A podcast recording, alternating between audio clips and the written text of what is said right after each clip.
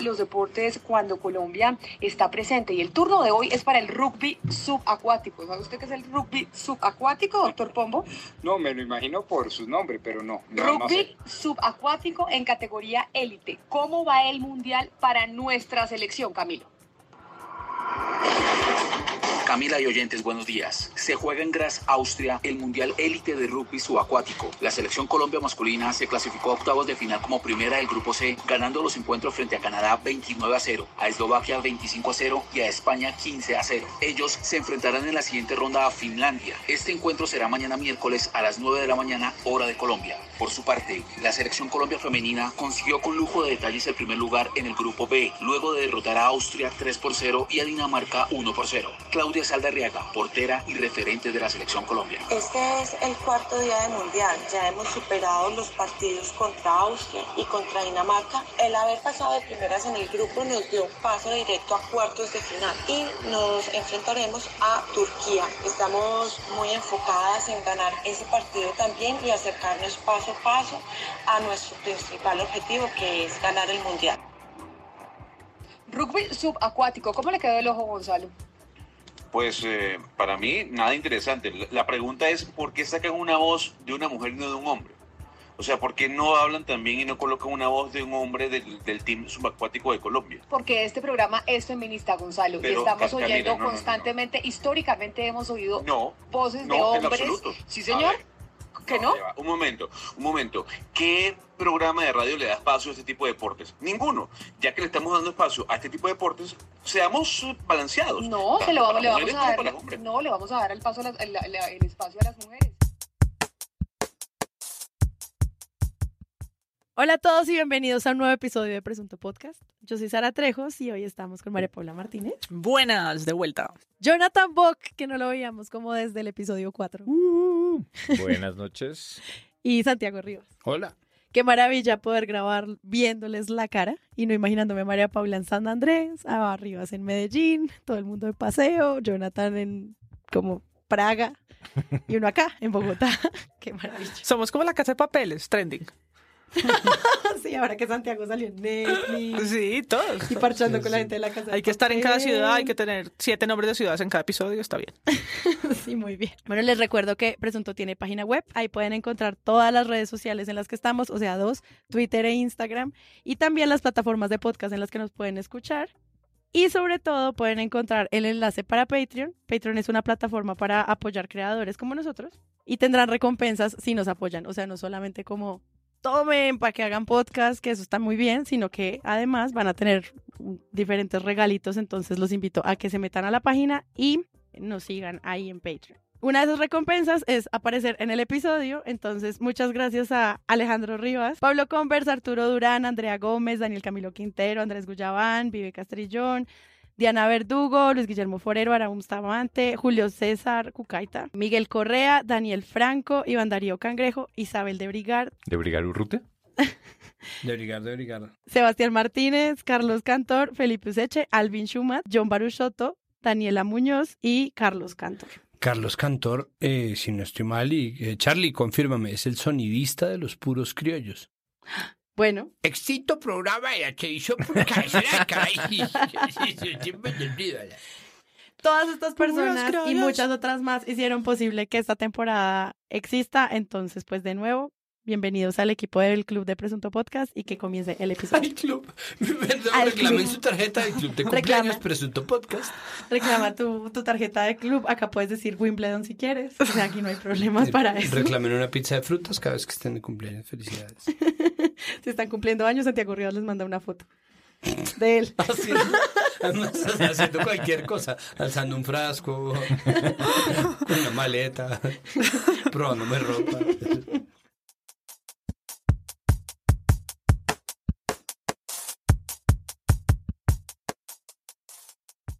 Bueno, para empezar este episodio vamos a tratar varios temas, pero no puedo dejar pasar el mejor titulastre en la historia de este año y es portafolio. Es que resulta que portafolio tiene una foto increíble del ministro Carrasquilla al lado de el presidente del Banco de la República. ¿Ese sí, es él. Bueno, un personaje de estos que obviamente trabaja en el Banco de la República. Y dice... Oye, te traje la plata. Sí, ese, y portafolio dice, no sabemos las causas ni qué hacer para disminuir el desempleo, gobierno. Yo, usted chequeó si eso estaba en la actualidad panamericana, ¿cierto, Santiago? Sí, yo, Hablamos de cuando apareció ese titular empezó a retuitearlo todo el mundo.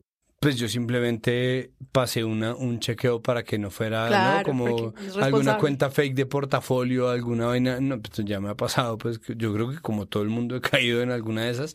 Pero esta era tan absurda, tan directa, tan diciente, tan explícita que fue como no puede ser verdad. Y resulta que sí, que sí era verdad, que efectivamente no tiene nada que hacer. Es decir, todos un poco lo sabíamos, pero independientemente de eso, el hecho de que lo reconozcan y de que aparezca, o sea, el hecho de que aparezca en portafolio diciéndolo, fue muy raro, pero lo más lindo de todo fue después viendo la semana sí, del pero bicentenario. Antes de, antes de eso, en portafolio, el ministro Carrasquilla sale con un puchero absurdo. Y yo me acuerdo una vez de un Simón Bolívar en el que un fotógrafo se ganó la mejor foto porque el hacker Sepúlveda estaba picando el ojo. Pues esto está nominada por ese puchero del ministro de Hacienda. es increíble. Así sea a un premio presunto. A un premio presunto. No un presunto premio, que es nuestro antipremio, sino a un premio presunto. Que son los de verdad. Que son los de verdad. Sí, yo creo que se lo merece. Y pues lo pusimos al lado de nuestro Twitter con Despega la economía, revista Semana. Es como no, están diciendo que no tienen ni idea. Pero es que y pasamos, a, además, muy lindo porque es pasar de Duque eh, timoneando el barco a timonear el avión. Ahora en el avión, así, aguerrido y audaz. Es que es como si Felipe López estuviera muñequeando con Duque, ¿no? Como cuando tiene un hijo y le pone disfraz de llanero solitario, después le pone disfraz de superhéroe, después le pone disfraz de pirata, después le pone... Entonces es como tenemos el presidente capitán de barco, tenemos el presidente piloto de avión, tenemos todo lo que es el presidente futbolista. Entonces, semana lo ponen ilustraciones ay no, ahora póngamelo, póngamelo de rockero. Entonces, Duque rockero. Ese fue el principio. pero en, en el presunto en vivo que compramos todos los periódicos de un mismo día, esto ¿Eh? estaba igual, ¿no recuerdan? en uno decía que repuntaba la economía y en otro como se prenden las alarmas por el declive en con el mismo dato, además. Con el mismo dato, que es esto como, ¿no? Como decir, si hay menos pobreza, la línea abajo dice que es que hay más gente viviendo en la miseria, entonces disminuyó la de la pobreza, pero es como una verdad medias. es, es, lo mismo, ¿no? Es como, pero ¿por qué hay menos gente en la línea? ¿Por qué es que hay más desempleo? hay, hay menos indigentes en las calles, ¿por qué? Mil se murieron. Exacto. Pero la noticia es disminuyen número de indigentes. Ah, gracias. No, esto es menos mal.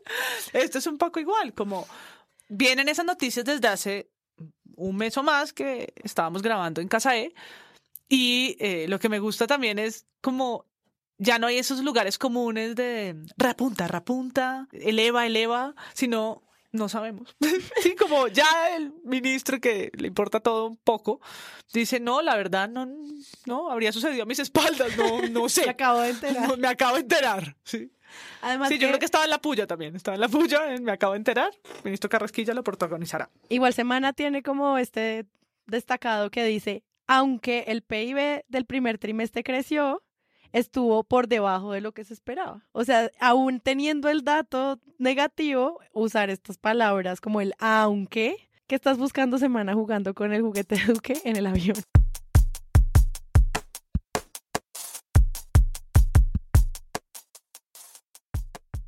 Para empezar este episodio vamos a iniciar con nuestro famosísimo glosario y la palabra de hoy es triunfo. Esta sección súper original que nunca antes fue hecha en ningún otro medio les trae a ustedes gracias a la página etimologías.dechile.net que les recomiendo que revisen porque... Está bueno. Pues hay que estudiar un poquito. No, dejen que yo gane los créditos por el trabajo de esta gente. La palabra triunfo era en realidad una condecoración que se concedía en el ejército romano los triunfos, eh, triunfo que quiere decir básicamente ovación, no solamente era la condecoración, sino el desfile correspondiente, ¿no? Triunfus. Entonces, el triunfus era lo que un militar romano recibía como condecoración, celebración y testimonio de una buena campaña. Eso no ha cambiado mucho en realidad. Es decir, cada vez que existe un triunfo, existe a la vez un desfile, una ovación y un testimonio. Ese testimonio lastimosamente viene con el regalo no deseado de un bus que es el bus de la victoria, en el que básicamente se sube el resto de los periodistas de este país.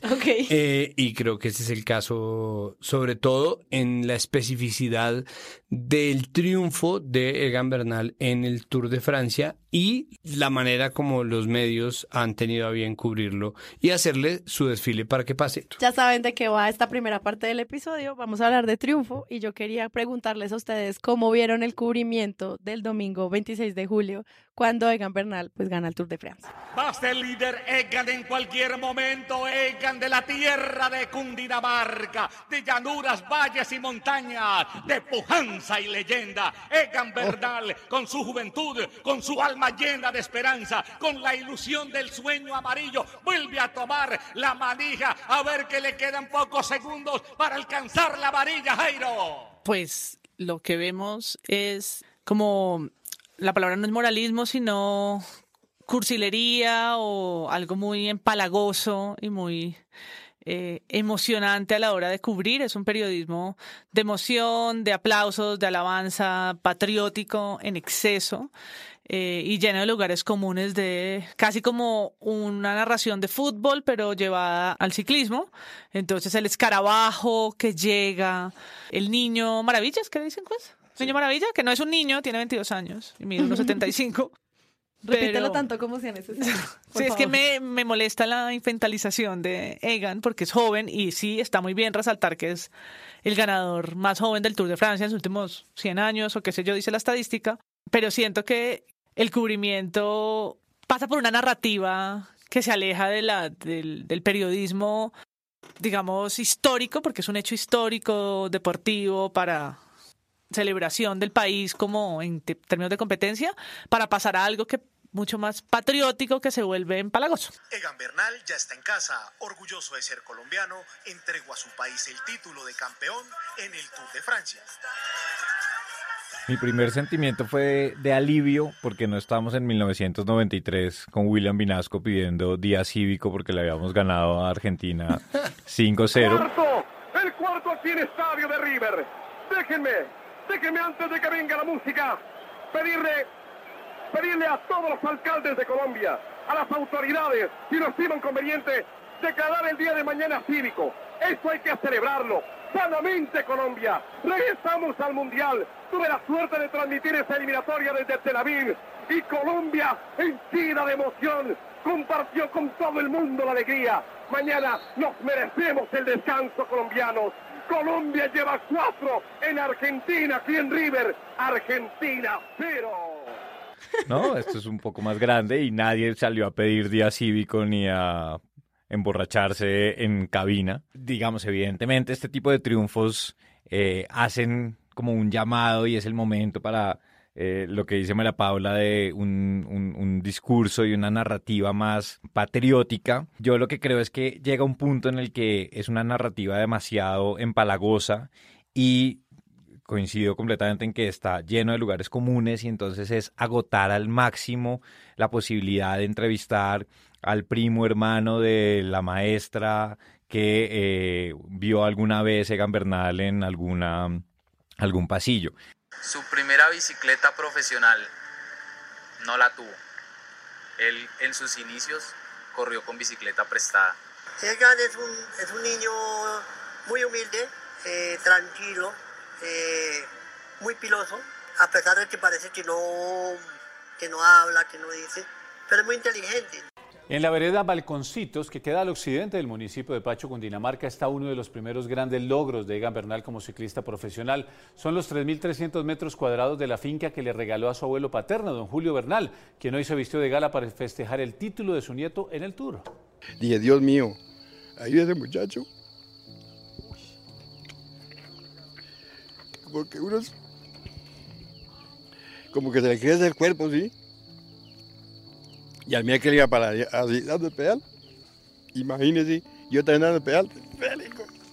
Duro, duro, duro, duro, duro, duro, Sí, eh, son minutos y minutos y minutos y minutos que van llenando todos los espacios de los medios con pues vacíos, ¿no? Con una narrativa que termina siendo reiterativa y ahí es donde creo que pecamos otra vez de lo mismo y es como un bucle donde los medios dejan de hacer eh, una cobertura sobre temas muy importantes y pues la mayoría escapan a esas preguntas clave, ¿no? Entonces es decir, como, listo, perfecto, ya pasamos la alegría, todos lloramos y celebramos, pero reflexionemos también después que viene a ser el papel del el, periodismo no puede seguir con las manos en alto y celebrando y reflexionemos y hagamos esas preguntas. Hay un periodista de la W Radio que escribió en Twitter, eh, Andrés Torres, Qué bueno que los papás de Egan están en Francia. Eso evitó que los canales de televisión colombianos ah, se le metieran en la casa.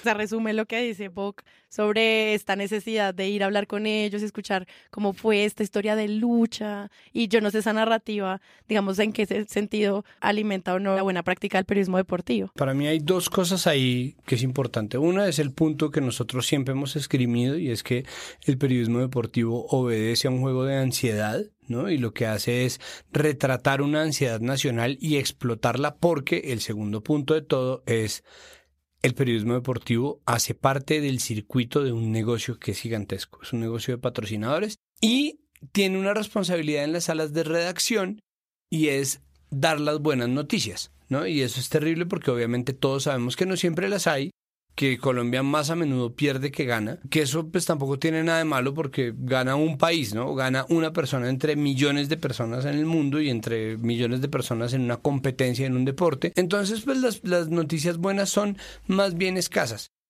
Y cuando no hay noticias buenas se dedican entonces a explotar precisamente esa ansiedad. Y en la ansiedad nosotros pasamos de una cosa a la otra. Entonces, al día cívico por el triunfo contra Argentina o a decir es que Nairo ya perdió las piernas, ¿no? Yo, yo por eso sostengo que el peor puesto del mundo es ser comentarista de tenis. Pero al mismo tiempo, ¿no? Pues porque es precisamente la persona que más tiene que rectificar, ¿no? El, el comentarista de tenis está como, yo veo a Nadal muy mal de drive hoy y después Nadal hace un ganador de drive. Qué drive increíble el de Rafael Nadal. No, entonces, todo el tiempo, en, en cuestión de segundos, estamos rectificándonos.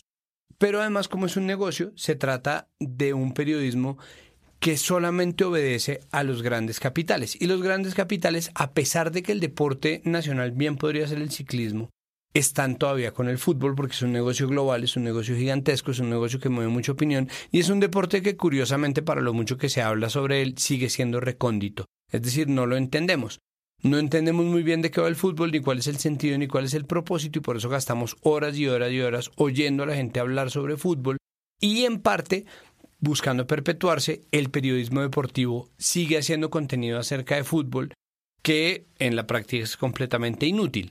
Prueba de esto es, y hay un tuit de Pascual Gaviria, si no estoy mal, quejándose sobre cómo en el pulso del fútbol trataron de hacer un poco el pulso del ciclismo, hablando sobre lo de Egan, y no hicieron sino tacar burro. Entonces, claro, nosotros nos quejamos porque en la previa está Ricardo Rego eh, con todos los hinchas y los cuadran además previamente como, eh, bueno, Vamos aplaudan. a... Eh, aplaudan. Entonces, Colombia, Colombia. Entonces, ¿qué siente? ¿No? Que lo, las, las, preguntas de siempre, el cubrimiento de siempre es exactamente lo mismo que se hizo en el Mundial de Rusia, en el Mundial de Brasil. Y entonces, cada vez que había un colombiano, entonces los colombianos en el exterior hacen esto y aquello. Pero eso no es nada distinto de un ritual de ansiedad para después salir a contar las mismas historias y buscar ese chauvinismo y esa cursilería familiar infantilizante que para mí lo que prueba es que los periodistas deportivos no tienen nada que decir.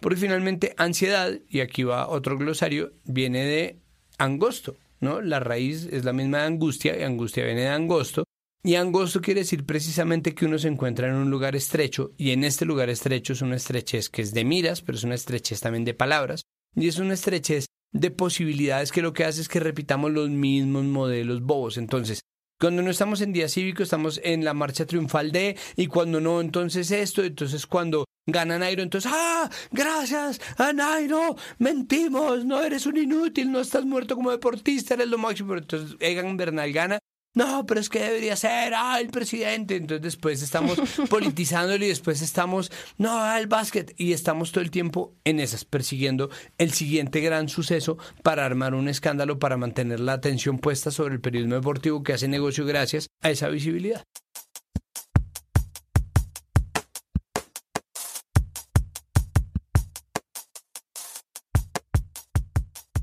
Y por ejemplo, ocurre ahorita en la edición especial del espectador. Muchos medios sacaron una edición especial de lo que pasó porque realmente fue un hecho que tenía que cubrirse de esa manera. Y el espectador sacó una, dos páginas hablando de cómo este es el Nobel de Egan, comparando todo el tiempo a, a Egan con Gabriel García Márquez, porque las mariposas amarillas, la camiseta amarilla y el Nobel Tour de Francia. Y es, una, es un comparativo de, no sé, 15 párrafos donde todo el tiempo están mostrando como lo que nosotros sentimos viendo a este hombre frente a la Torre Eiffel y luego viendo a Gabo recogiendo su Nobel y su guayabera y yo no entiendo la necesidad de hilar tan fino para poder explicar cómo funciona un triunfo en el país, o sea, no entiendo. No, y yo creo que ahí es digamos, ahí también es, hay unos escritores que son, que es una delicia leerlos, por ejemplo, Carlos Arribas, eh, el español que escribió para el país de España, porque es precisamente ahí como en esa línea entre una narrativa muy rica y con muchas licencias, pero también dando datos y, dando contexto y dando información. La historia de, de, Egan Bernal, pues es una historia fantástica con una cantidad de, de detalles y de eh, intimidades que pues son muy interesantes para conocer. Pero esto, digamos, tiene que ser muy bien llevado porque si no cae uno fácilmente como en unos barros que son ahí como, mi hijo, no. A mí sobre todo me parece que eh, este tema es bien delicado, es en televisión, ¿no? Donde digamos es realmente como los camarógrafos y los periodistas en televisión, es como un niño viendo un sonajero. Entonces suena por aquí, todos corren con sus cámaras allá, vuelve a sonar por aquí y entonces es la novia de Egan, es el hermano de Egan, el niño, el papá, la mamá, porque es llenar minutos y llenar minutos y no nos están contando absolutamente nada que no hayamos visto 343 veces. Yo, mi venga, la a. Usted, estamos en directo con RCN. La novia decía el presidente que, que, Egan llegó emocionado viendo tanta gente. Eh, me imagino esa misma emoción la ha tenido usted. Por supuesto. La... Y felicitaciones. Gracias. Yo creo que es una, casi que una fórmula nacional muy romántica de contar esos triunfos. Sí, no sé si es porque ganamos poco, no sé si es nuestra propia forma de, de celebrar esas ciertas hitos nacionales, en tanto tampoco hay otros que nos aglutinen tanto como el deporte. Yo siento que adolecemos de lugares comunes donde celebrarnos, ¿sí? Lugares comunes como la violencia están, pero no están para celebrar.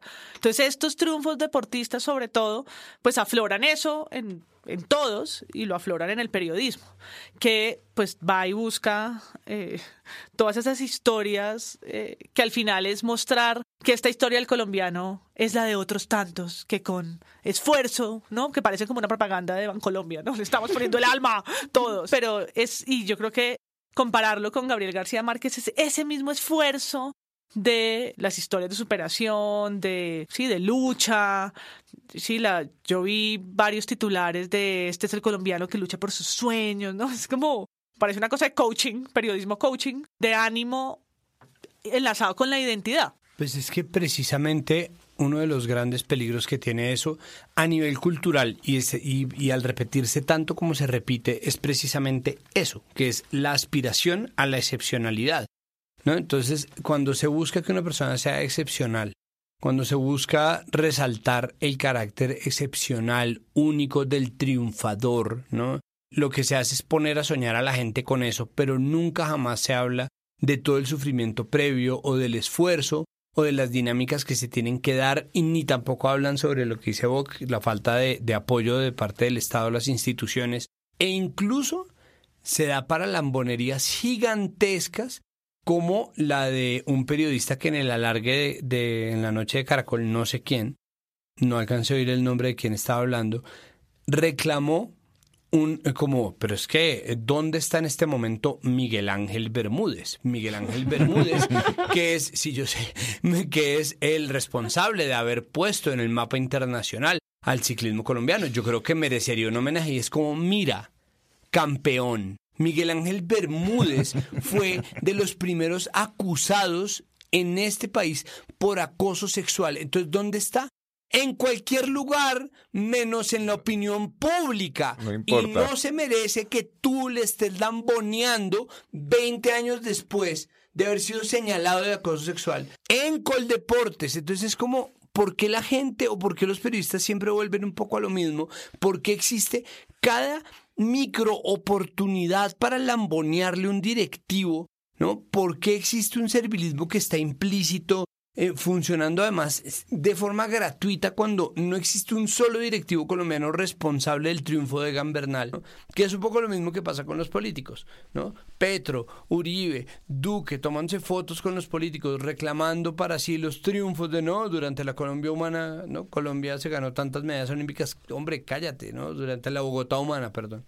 Entonces es como e, ese bus de la victoria gigantesco termina sirviendo simplemente para que todo el mundo esté estallando la ansiedad, porque la ansiedad es sumamente rentable, es sumamente productiva y es normal que la gente quiera un pedazo. Es normal, pero no está bien. Para darle cierre como a esta primera parte del episodio, entonces sí, ya lo hemos dicho en muchos episodios de Presunto Podcast enfocados al periodismo deportivo, que no es solamente contar la historia de estas grandes personalidades como una enseñanza para el resto de los colombianos, sino darnos cuenta que hay unas instituciones detrás que avalan o no la formación de atletas en el país y que si eso no lo tratamos con la rigurosidad periodística que se requiere, pues vamos a seguir dejando pasar un montón de inconsistencias bastante ridículas en las ligas de fútbol, en los deportistas de ciclismo, en los deportistas que no están ligados al circuito olímpico. Y ahí es cuando uno debería hacerse preguntas más interesantes para el periodismo de investigación que creemos que hacen un poco falta. El editorial del espectador del 30 de julio dice,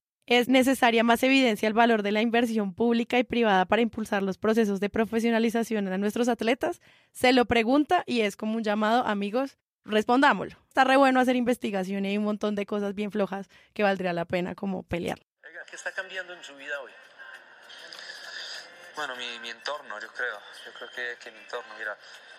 Eh, estuve hablando con, con mi manager, de, eh, con el manager del equipo, Ineos, y, y me decía, mira, eh, tú tienes que tener cuidado con, con, lo que viene ahora, ¿no? Porque obviamente la vida va a cambiar, habiendo ganado un Tour de Francia.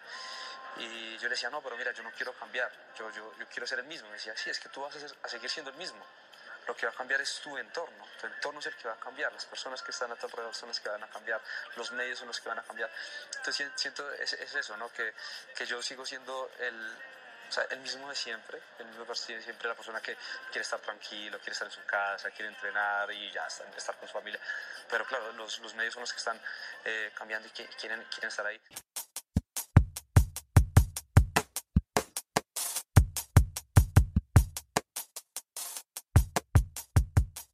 Bueno, en esta segunda parte del episodio hablamos un rato de lo que es el triunfo. Ahora yo quería enfocarlo un poco simplemente para darle como un contraste a lo que pasó el viernes anterior, que fue la marcha en contra del asesinato de líderes sociales. Es importante que lo hablemos porque pues estas historias de felicidad tan potente al final terminan ocultando otras discusiones. Siento que muchos medios igual intentaron manejarlo de esa manera paralela, pero entonces hablemos un poco del fracaso de país que tenemos cuando se sigue muriendo gente constantemente después del acuerdo de paz. ¿Cómo vieron como la convocatoria o lo que pasó antes de la marcha? Luego hablemos un poco de la marcha y luego como el cierre de ese viernes que fue tener a nuestro presidente en Cartagena. Entonces empecemos por el antes, ¿ustedes qué vieron? Pues yo creo que, que, ahí hubo como un amplio cubrimiento, igual hubo unas apuestas editoriales de la mayoría de los medios, eh, invitando a marchar, invitando a reflexionar también sobre todo el momento por el que atraviesa el país y, el decir realmente como basta, tenemos que parar a, a, visibilizar esta situación y yo creo que ahí pues es importante y ahí también toda la gente que organizó la marcha también hicieron un, un buen trabajo para que estuvieran todos los medios también como, eh, o la gran cantidad de medios estuvieran involucrados en eso. Ahí creo que también ahí es muy difícil para los medios, sí, como seguir impulsando, y esto ya también lo hemos mencionado, una situación que parece estática por momentos, ¿no? Es como, como una foto fija, como sigues haciendo una crónica y un relato de una situación en la que es, no sé, nos sentimos amarrados un poco y cómo vamos a cambiar esto o qué factores de cambio. Y ahí es donde a mí por lo menos me gustaría ver también que empezara a ver como un dirigir la narrativa y hacer más investigación sobre lo que está pasando. Hay medios que lo están haciendo y, y yo creo que ese es uno de los temas en donde hay un mayor esfuerzo por parte del periodismo, pero no sé, puede ser también un poco como impotencia sentir que o desear que se hiciera más y más investigación y, y empezar a hablar del gobierno y empezar a hablar como de otros sectores que pueden eh, tener un, un papel más protagónico en todo esto. Yo creo que es, es difícil hablar de los líderes a partir de una marcha. O sea, una marcha es una cosa que sucede cinco horas o, más, tal vez. Se han extendido las últimas marchas bastante, pero es un momento. Y cubrir una, una marcha incluso eh, para la reportería gráfica, después de los primeros diez minutos, todo es igual. Y escribirla, además de contar una crónica de lo que sucedió, es un formato difícil porque estás contando una noticia, pero la noticia es que los colombianos salen a marchar. Pero lo que hay detrás, el andamiaje que hay detrás, pues no se resuelve en la nota del día. Y creo que le pasa o le está pasando por el tono que viene algunas notas, pues lo mismo que al deporte. ¿no? Mm. Semana a mí me dio curiosidad porque pues le da un espacio grande, lo cual está bien, que, esté, que esté en la agenda, un doble página con unas buenas fotos, pero entonces arranca diciendo, el 26 de julio Colombia recobró la memoria, enlistó los nombres de los 486 líderes y les devolvió la identidad. No, no, nadie les ha quitado su identidad. Como unas afirmaciones que me parece que están igualmente empalagosas, desde otro, desde otra trinchera, no la de los escarabajos y las mariposas amarillas, pero igual, ¿no? Como un lugar común de volverlo absoluto, ¿no? Recobramos la memoria, no, nos falta recobrarla mejor, porque estamos contando líderes, pero recobrar la memoria sería otra cosa. Con lo difícil que es cubrir una marcha de estas, a partir del periodismo deportivo cuando se están haciendo notas de color del día, eh, se caen en los mismos en los mismos lugares narrativos de los que estábamos hablando antes. Santiago. A ver, yo siento que, que, existe, o sea, antes no existía, o sea, yo siento que ha habido un aprendizaje y un avance, antes solamente podíamos hablar de, de un cubrimiento suficiente, eh, al menos en términos editoriales o en términos de diseños de portadas, en términos de visibilización del problema, en Publimetro, que le dimos un premio presunto por esa portada de los líderes sociales tan hermosa que hicieron a finales del año pasado. Y tal vez el espectador que desde el comienzo ha estado ahí metido y que tiene además una sección que está muy interesante que es Colombia 2020, que habla sobre todos los procesos de posconflicto y construcción de país que a mí me gusta mucho. Y eso es mérito de Natalia Herrera y de un equipo de periodistas muy interesante que está haciendo una vaina muy bien hecha. Pero en términos de visibilización, pues ha habido un aprendizaje y ahora falta, yo siento que falta mucha más investigación.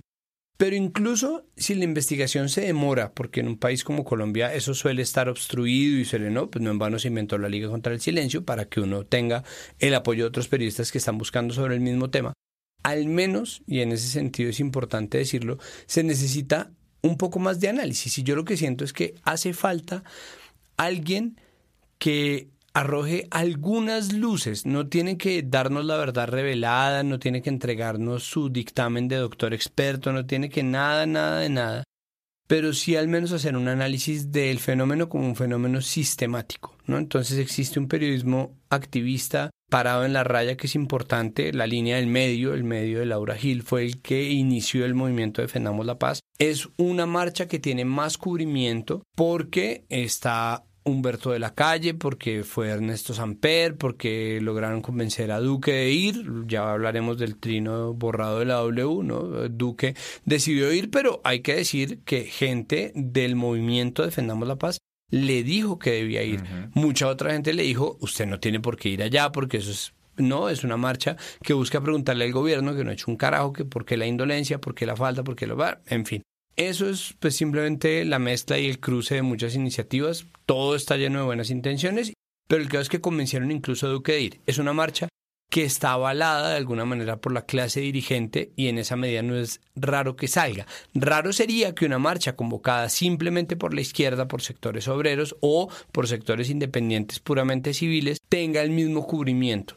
Eso es lo que estaría por verse en el momento en que haya una marcha, ¿no? Que sea considerada ahí sí popular y no una marcha engendrada desde un movimiento que reúne a lo más granado del activismo, el periodismo y los partidos políticos, incluyendo por supuesto a la FARC, incluyendo por supuesto al pueblo democrático, incluyendo gente como Iván Cepeda, pero también a gente como Humberto de la Calle que se sitúa más en el centro que en la izquierda y que no es una marcha de ninguna manera guerrillizada, una marcha narcoterrorista de faxantes y bueno, todo lo que se dice desde los trolls y los mentideros de las redes sociales. Pero ya es hora entonces de ponerse serios con la labor periodística y meterse a los temas hartos, porque es muy lindo el sentimentalismo, es muy lindo tener la razón, defender lo defendible, atacar lo indefendible, pero meter las manos en donde puede haber fuentes de poder y negocios gigantescos y paramilitares y nexos con narcos y bandidos mezclados con políticos y con gobiernos locales es donde está el verdadero reto del compromiso de la verdad que representaría el oficio del periodista. Bueno, al menos nos enfrentamos a una marcha que no estaba titulada por el trancón y cómo taparon la ciudad, que es como hemos visto otros movimientos sociales y esta marcha pues no se vio desde ese enfoque. Vamos un paso a la vez. Pues ahora como líderes sociales, eso está mal que los maten, ya como que encontrar esos memes comunes donde la gente pueda alinear discursos también van funcionando y siento que pues van pasos adelante. Y lo que estaba diciendo Santiago de se están diciendo cuáles son los poderes. Semana lanzó como un glosario de cuáles son los malos, que explica quién es cada quien, quiénes son la CRIM, quiénes son la oficina de Envigado, que bueno, una definición como muy escueta de todos, que me parece como un acierto. Y lo mismo Colombia 2020 explicando al menos cinco causas que están luchando los líderes sociales. Están luchando por el medio ambiente, el Cauca, el Putumayo, el trabajo doméstico. ¿Ustedes cómo lo ven? Yo creo ahí dos cosas y es, el discurso es distinto al de los estudiantes. Claro.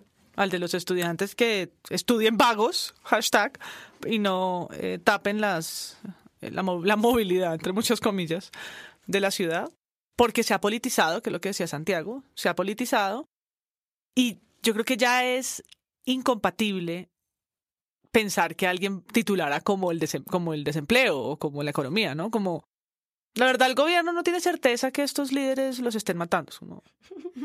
¿Qué? No conocemos las causas. El ministro del Interior con puchero. El ministro, sí, del, sí, defensa y del Interior. Yo creo que ya en este punto y digo, ya en este punto, 400 y pico líderes. Hay una reflexión un poco más interesante sobre el fenómeno.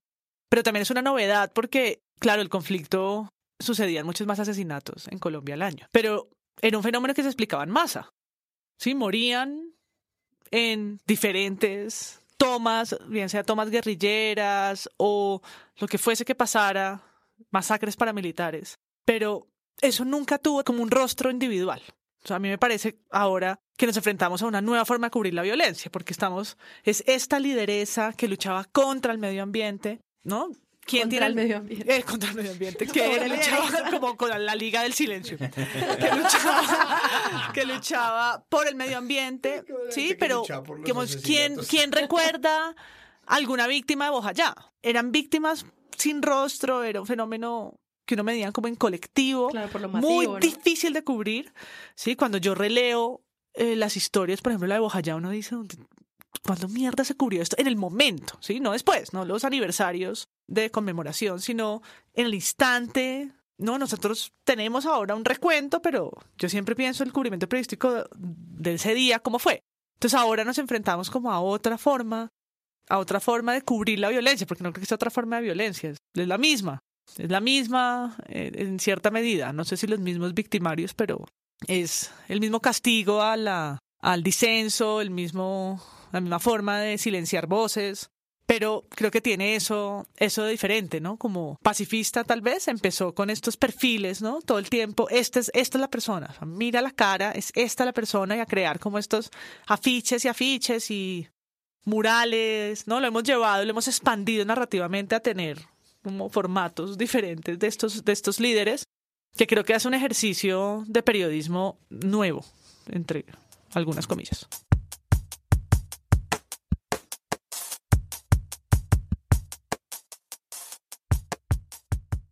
Bueno, y ahora hablemos muy rápidamente del el presidente saliendo a la marcha, ya lo anunció Santiago, en Cartagena. Existía un, un, pequeño acto de futurología que era pensar que Duque iba a arruinar la marcha en la medida en que se iba a cubrir más la presencia de Duque en las calles marchando por los líderes que la misma marcha, pero la reacción de la gente en Cartagena abucheándolo pues obviamente generó una serie de reacciones. Lo curioso de todo, porque bueno, el espectador lo llamó por su nombre, ¿no? Abucheado hubo también, ¿no? Existen nuevamente los titulares, todos los matices de titulares, desde el inconformidad en la gente de Cartagena, ¿no? hasta, hasta pues el abucheo y, bueno, palabras tal vez más fuerte. Y más allá del análisis político de, de esto, pues creo que sí. Los medios eh, siguen estando muy cautelosos con Duque, ¿no? Y esto ya lo hemos hablado hoy con el gobierno.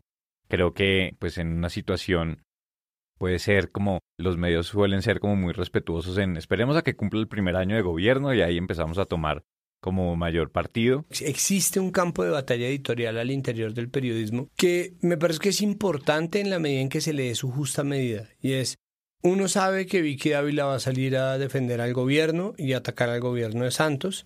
Uno sabe que hay unos periodistas que van a salir a defender al presidente, hay otros que van a salir a atacarlo. No, como que existe una serie de lugares preconcebidos para los periodistas que combaten en eso. Pero entonces, lo que dicen los defensores del presidente es que durante este gobierno se dieron a conocer las muertes de tantos y tantos líderes sociales y al menos ya tenemos conciencia de cuánta gente es y me parece que todavía no es un argumento suficiente para defenderlo. No, no es una dicotomía, no existe una, en este caso creo que no existe una distinción entre Santos o entre el gobierno de Santos y el gobierno de Duque, porque esto pertenece a un momento que es importante que es el postconflicto. Y en eso yo creo que hace falta tal vez no ni siquiera la, investigación, pero sí una enunciación suficiente de las circunstancias en las cuales está pasando esto. Eh, a mí me llamó la atención un, una columna que hizo Yolanda Reyes, donde compara la información que se encontró en medios, es decir, hizo las veces de corresponsal de presunto y comparó la información de noticias y de redes con la información del portal de la presidencia. Y lo que decía allí Dice así, el sol cartagenero ya comenzaba su descenso en el horizonte. El reloj insigne de la heroica marcaba las 5 de la tarde. Y justo en ese momento apareció el presidente Duque frente a la sede de la Escuela de Bellas Artes. Un grupo de miembros de las juntas de acción comunal con sus tradicionales chalecos verdes lo recibió. Saludos, diálogos breves y muchos abrazos. Se sumaron a la comitiva un puñado de palenqueros, indígenas y líderes sociales de los Montes de María. Eso lo escribió la presidencia. Esto cuenta eh, y lo cita Yolanda Reyes del el portal oficial de la presidencia y luego cita los que no voy a leer, que todos conocemos, que son los titulares y las frases y las frases sacadas de los videos y etcétera, etcétera, de eh, lo que ya los medios después llamaron como el abucheo. Me parece interesante como el ejercicio de dos discursos tan inverosímiles sobre un mismo hecho, ¿no? Como el uno es una crónica macondiana de, de lo que sucede en en una marcha y lo otro es una noticia que además tiene cientos de videos en redes que lo demuestran. Y yo creo que no es de esconder, es decir, un gobierno recibe las críticas y lo abuchean en este escenario y en tantos otros. Bienvenidos a la democracia. Bueno, entonces tuvimos este súper triunfo el viernes y luego el domingo. La gente salió a marchar, los medios no atacaron a los que marcharon. Les estamos pidiendo más o menos cuáles líneas podrían estar enfocándose para que de repente esto mejore en términos de calidad periodística. Y nosotros como Presunto Podcast obviamente la vamos a seguir muy cuidadosamente. Entonces, para despedirnos, yo no sé, quería contarles, no sé si se dieron cuenta que salimos en Arcadia en una columna de Nicolás Morales que dice ocho estrellas emergentes del periodismo. Entonces, junto a otros siete, salimos nosotros. Con nuestro ego y nuestra superioridad. Dice, voy a leer la partecita en la que salimos nosotros. Vamos a analizar cómo salimos nosotros en medios. Entonces, somos el número tres y dice, presunto podcast. Los espacios de análisis crítico de los medios en Colombia son casi inexistentes o, digamos, muy difíciles de encontrar, lo que resulta problemático para un país que busca una democracia sana y sostenible, ¿cierto? Presunto Podcast hace un buen trabajo uh, examinando el papel de los medios de cubrimiento de los temas de coyuntura. A veces llega a tener un tono condescendiente y aires de superioridad que aburren, pero conceptualmente son afinados. Mira, Nicolás, yo creo que en realidad te refieres a superioridad en tanto. No mentiras, por Tomamos atenta nota. Tomamos atenta nota. Ya Gracias. Nos, ya nos habían dicho igual en Twitter que somos unos rolos insufribles, pues de mala. Pero bueno, ¿qué podemos hacer si nacimos en Bogotá? No, entonces pues muy bien, estamos ahí junto a otros dos podcasts, Relatos Afillos y Cosas de Internet. Y pues muchas gracias. Cosas de Internet, miembros del mismo estudio. ¿Dónde estamos? Guiño, guiño. Demasiado excelente. Entonces yo quiero darle las gracias a mi gran equipo que a veces tiene un tono condescendiente y con aires de superioridad, que aburre, pero es conceptualmente afinado. Jonathan Bock. Muchas gracias, Sara. María Paula. Me encanta ser egocéntrica y afinada. Santiago Rivas. ¿No es verdad? egocéntrica, soy insegura. María Paula va a llorar tres noches seguidas. Soy, soy insegura y solitaria. Yo vino porque uso autotuner. Ya. Yo soy Sara Trejos y estamos grabando el mismo estudio, que es un espacio donde ustedes pueden encontrar otros maravillosos podcasts como Presunto Podcast. Y gracias a Sebastián Payán por la postproducción de este episodio, a los Patreons, al equipo, a los seguidores, a la gente que manda titulastres. Nos vemos en una próxima entrega. Chao.